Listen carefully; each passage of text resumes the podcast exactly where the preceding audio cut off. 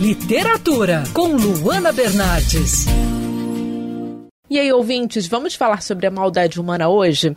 Então, O Senhor das Moscas, do William Golding, fala justamente sobre isso. A história é de um grupo de crianças que fica preso em uma ilha deserta após um acidente aéreo. Nenhum adulto sobrevive, isso é muito importante, apenas os pequenos. E sem a possibilidade de um resgate iminente, os meninos tentam se organizar para garantir a sobrevivência e, claro, tentar sinalizar algum barco na região para buscá-los. E aí os conflitos não demoram a aparecer. Ao longo dessa história, é possível ver o processo de ruptura com o conceito de civilização. No início, os meninos ainda conseguem até diferenciar o que é certo e o que é errado, e até encontram dificuldades para tomar algumas atitudes. Mas com o tempo, poucas crianças conseguem manter uma conexão com os conceitos de civilização.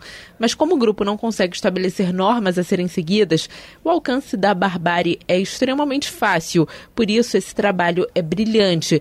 William Golding mostra o lado sombrio da humanidade quando leis e normas não existem. O uso de crianças como personagens reforça ainda mais como a maldade está presente no ser humano. E uma frase que encerra o livro exemplifica muito bem isso. Abre aspas, com o corpo imundo, o cabelo emaranhado e o nariz precisando ser assoado, Ralph chorava o fim da inocência, as trevas do coração humano, fecha aspas. Eu sou a Luana Bernardes e você pode ouvir mais da coluna de literatura acessando o site bandnewsfmrio.com.br, clicando em colunistas.